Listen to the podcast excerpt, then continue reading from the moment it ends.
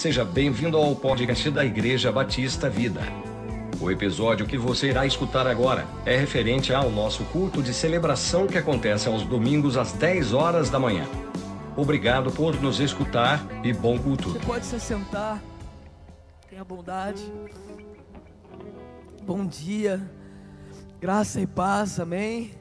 Bom dia, o pessoal que está em casa nos acompanhando pelo YouTube.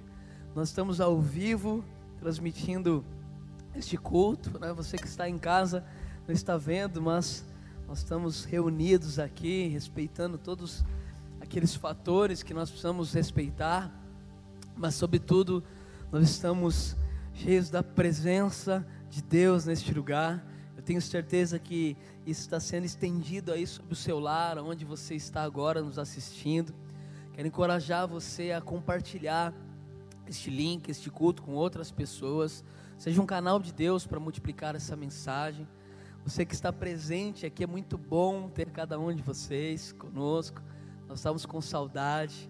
E como é bom nós podemos nos reunir novamente como igreja, né, como corpo, como família que somos.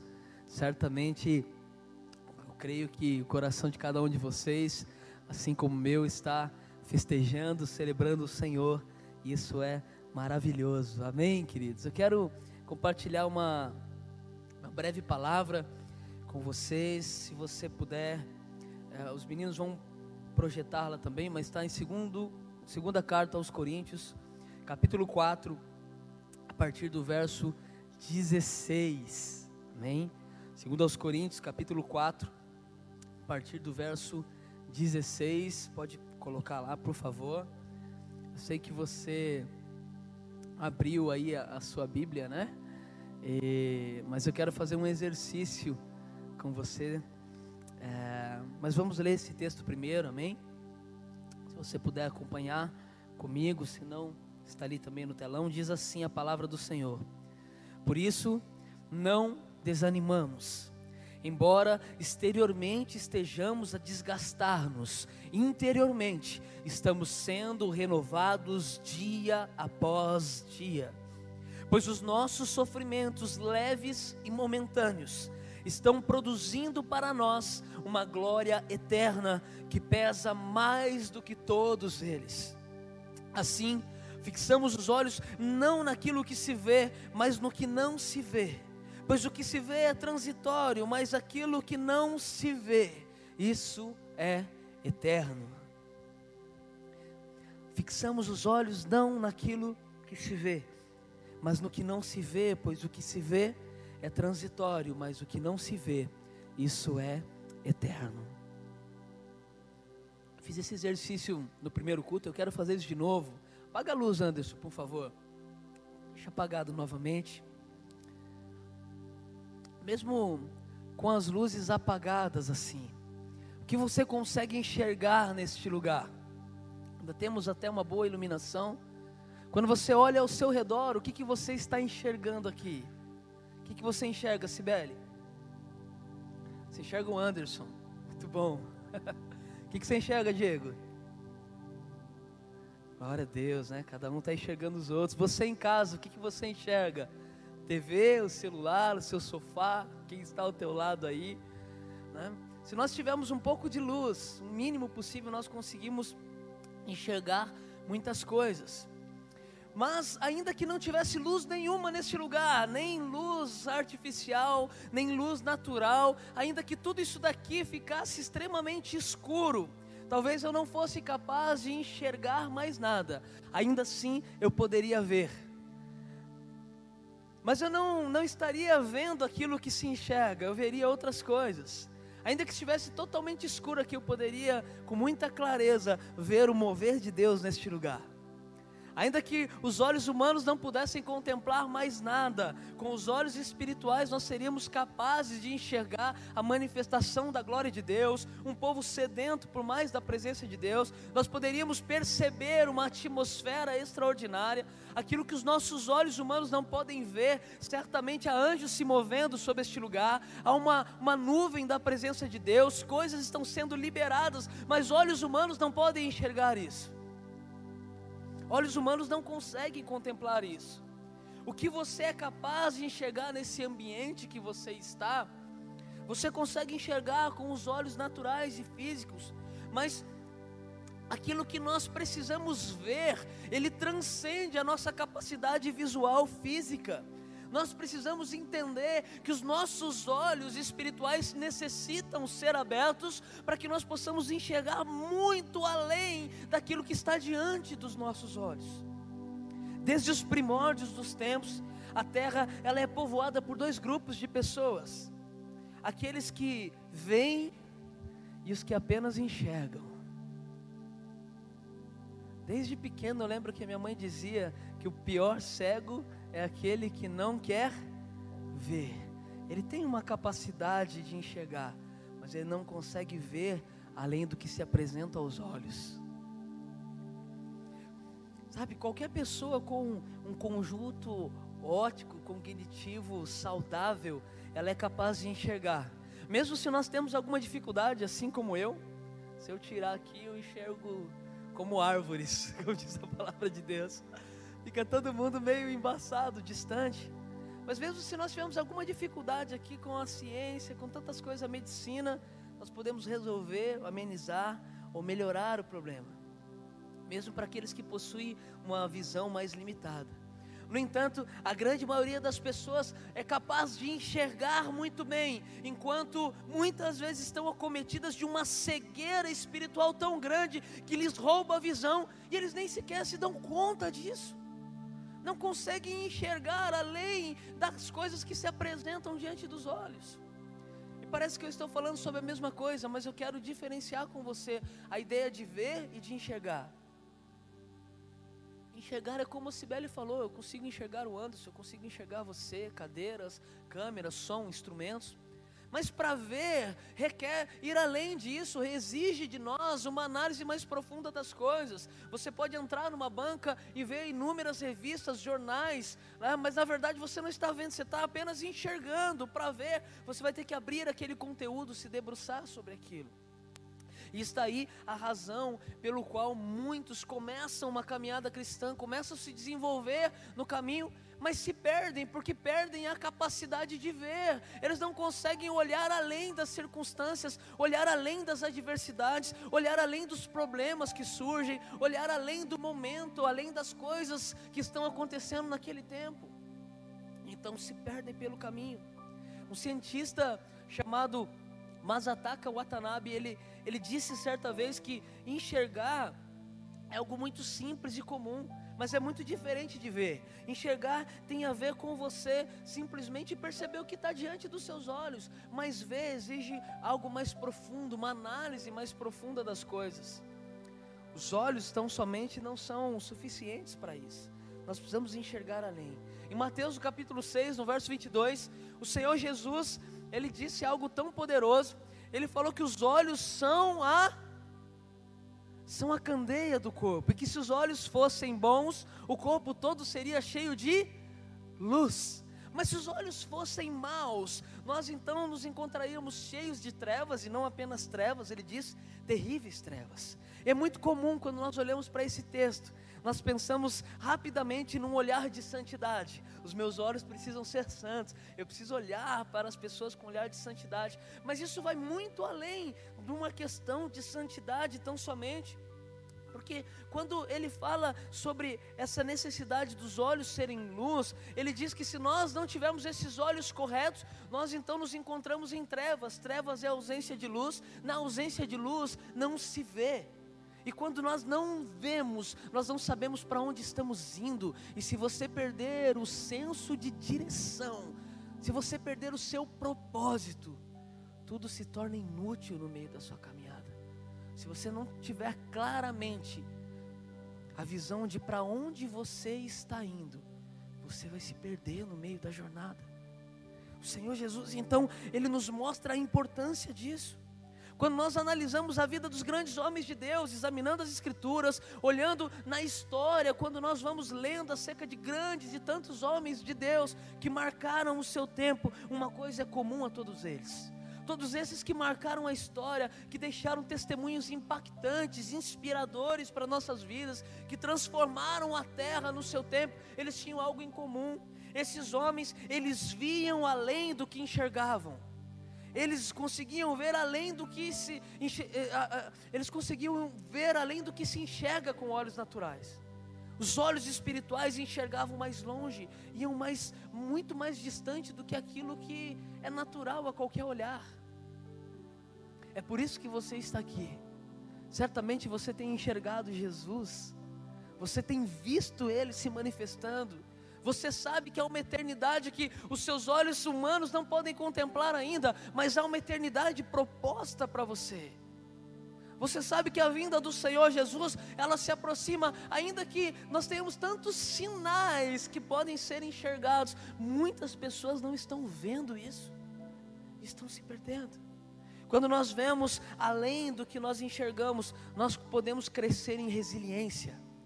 E resiliência é justamente isso, a capacidade de passar por dificuldades, tribulações, adversidades e sair fortalecido dela passar por momentos de dificuldade, de angústia e não ser aplacado, abatido por esses momentos, mas sermos fortalecidos, nos tornarmos mais fortes, mais preparados, experientes, com uma visão mais aguçada e poder entrar em novos lugares, lugares mais altos que o Senhor quer nos levar. Mas muitos, por não enxergar aquilo que está além da sua visão natural, se perdem no meio do propósito.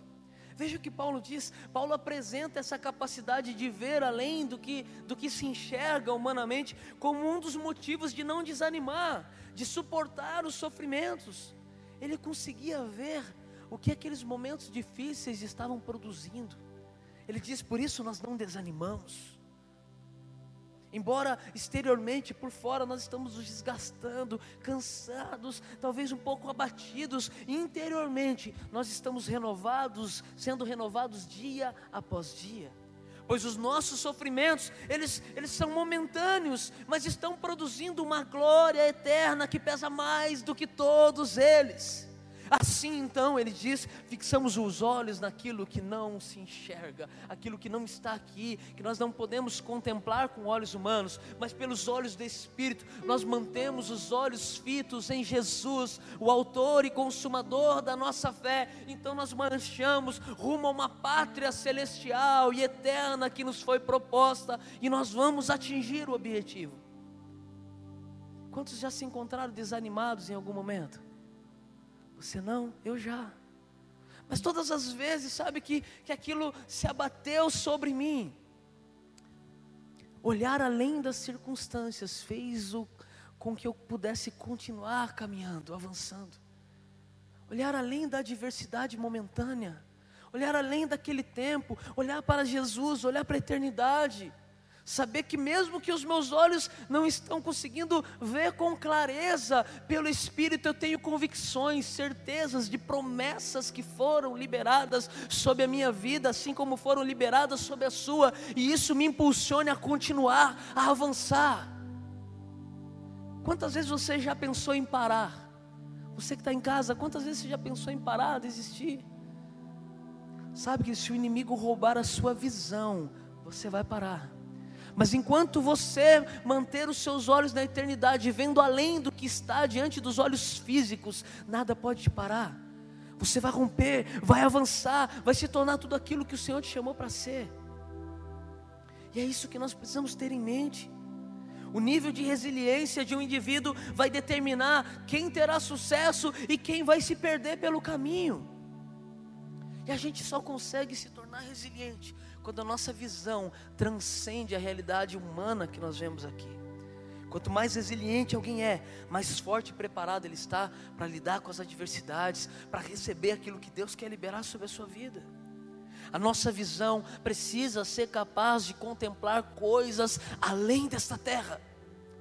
Nossos olhos precisam ver a eternidade. Quando você entra neste lugar e você fecha os olhos, você precisa ver mais do que um ministério de louvor, um palco, um telão e luzes. Eu e você precisamos ver o Senhor. Nós precisamos ver o Senhor. Quando nós vemos além do que se enxerga, nós não somos roubados das prioridades corretas. O apóstolo Paulo sabia muito bem disso, que as coisas que estavam diante dos seus olhos eram passageiras. Ele diz: Por isso, caminho com os olhos não naquilo que se vê, pois tudo isso que eu estou vendo com olhos humanos vai passar, vai se perder, vai perecer, tudo isso é transitório, é passageiro, mas o que as minhas vistas humanas não contemplam, isto é eterno. Isto é verdadeiro, tudo isso daqui é uma ilusão, passa, se perde, mas aquilo que só pelos olhos do Espírito eu posso contemplar, é isso que tem valor, isso é eterno.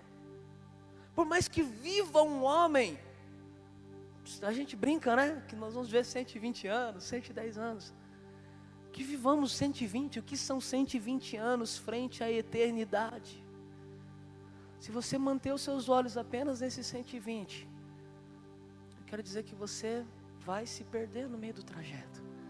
Mas se os seus olhos estiverem no que vem depois, ah, queridos, olho nenhum viu, mente nenhuma imaginou aquilo que o Senhor tem reservado para os seus. Os nossos olhos precisam estar além, precisamos olhar mais longe, mais longe, mais longe. O Senhor Jesus disse que quem fizesse de tudo para garantir a sua vida aqui a perderia na eternidade. Se a gente não alinhar a nossa ótica, nós comprometemos a eternidade. Paulo sabia o que, o que ele precisava priorizar e quais eram as coisas que não podiam tirar o foco do que realmente importava.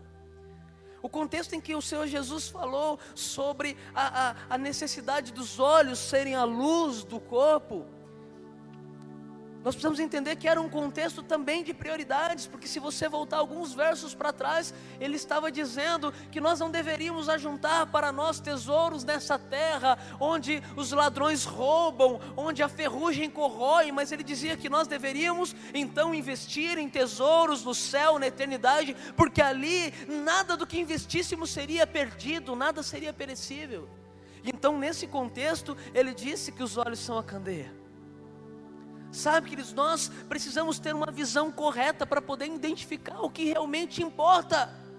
Porque senão nós vamos nos perder no trajeto sem enxergar o que realmente tem valor. Nós vamos investir esforços, tempo, dinheiro, recursos naquilo que fica por aqui.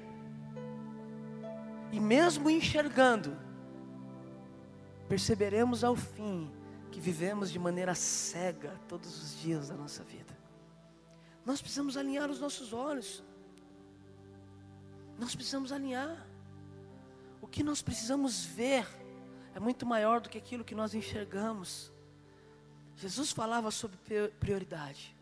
E só é capaz de investir no reino do céu. E quando eu falo investir no reino do céu, eu estou falando em todos os aspectos. Eu estou falando sim em recursos financeiros, materiais, em tempo, em dedicação, em esforço, em prioridade.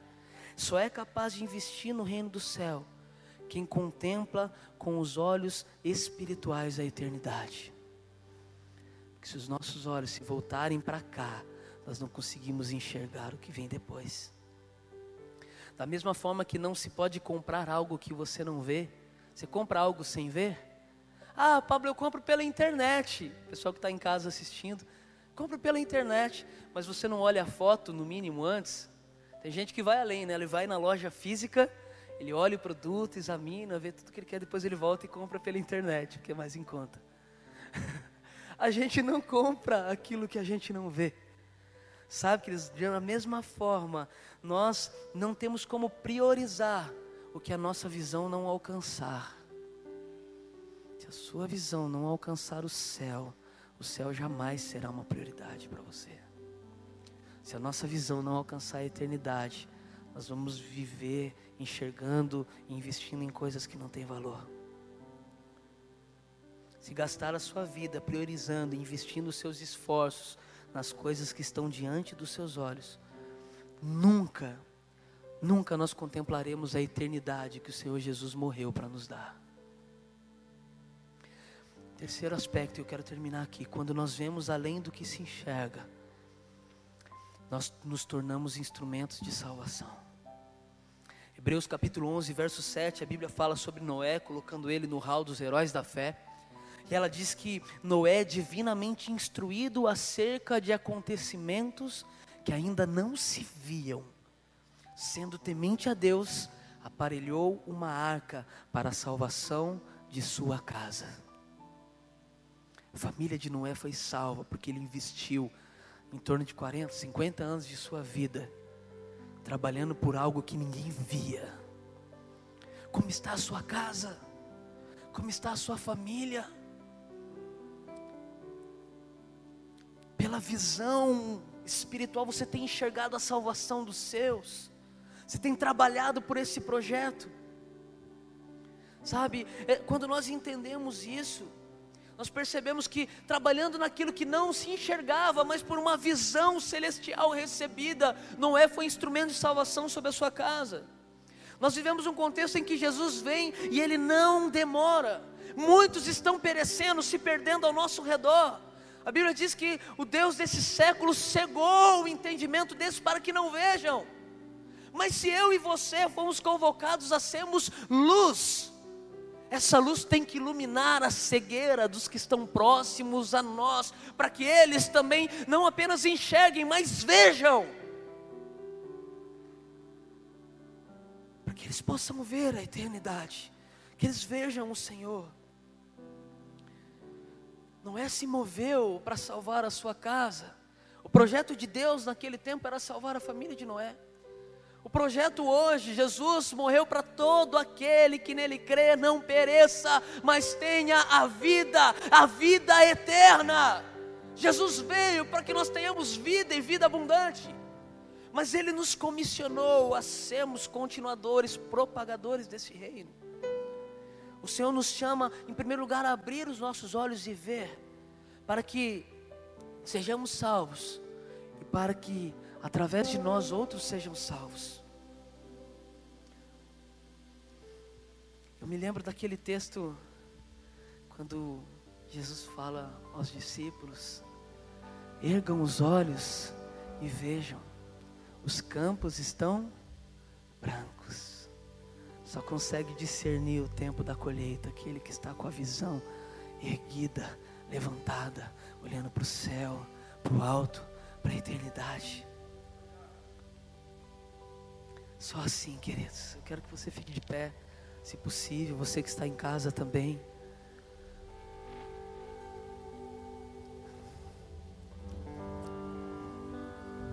Como está? Como está a sua realidade? Quando você olha para as adversidades que você está enfrentando, o que você vê?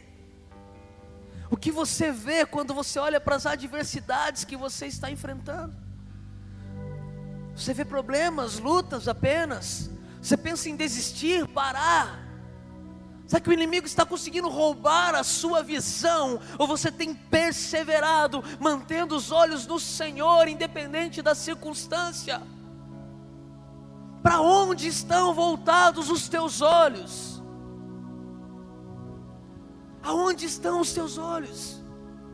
Uma visão correta vai nos levar a um lugar no Senhor que olho nenhum viu. Mas nós precisamos enxergar com além desses olhos físicos. O nosso coração tem que despertar para ver essas coisas. Esses homens elencados em, em Hebreus no capítulo 11, os heróis da fé, a Bíblia fala sobre eles que eles morreram sem ter obtido as promessas, mas pela visão, eles, eles de longe a saudaram. Embora eles não tenham vivido isso, eles deixaram um legado que perpetuou e alcançou a mim e a você. Nós somos alcançados porque homens como esses andaram além do que se enxergava, com vistas na eternidade, com os olhos voltados para o alto. Nós fomos alcançados por causa disso. O Senhor quer nos levar a ver além do que olhos humanos podem enxergar. Sabe, queridos, Jesus curou muitos cegos do seu ministério. Muitos homens que não enxergavam voltaram a enxergar. Mas muitos que tinham os olhos saudáveis morreram sem nunca ter visto. Não viram a glória de Deus. Não viram a glória do unigênito do Pai eles não puderam contemplar essas coisas, porque, embora enxergassem, não conseguiam ver a eternidade. se perderam no propósito. O Senhor cura alguns leprosos, e aqueles homens ficaram curados da pele, mas, com exceção do que voltou, permaneceram cegos espiritualmente. Você pode olhar para as adversidades e enxergar a dificuldade que está enfrentando. Você pode olhar para as lutas que você trava e enxergar a dificuldade. Mas se a sua visão estiver correta, você vai ver o Senhor trabalhando no meio, através das dificuldades, para forjar em você tudo aquilo que Ele te chamou para ser.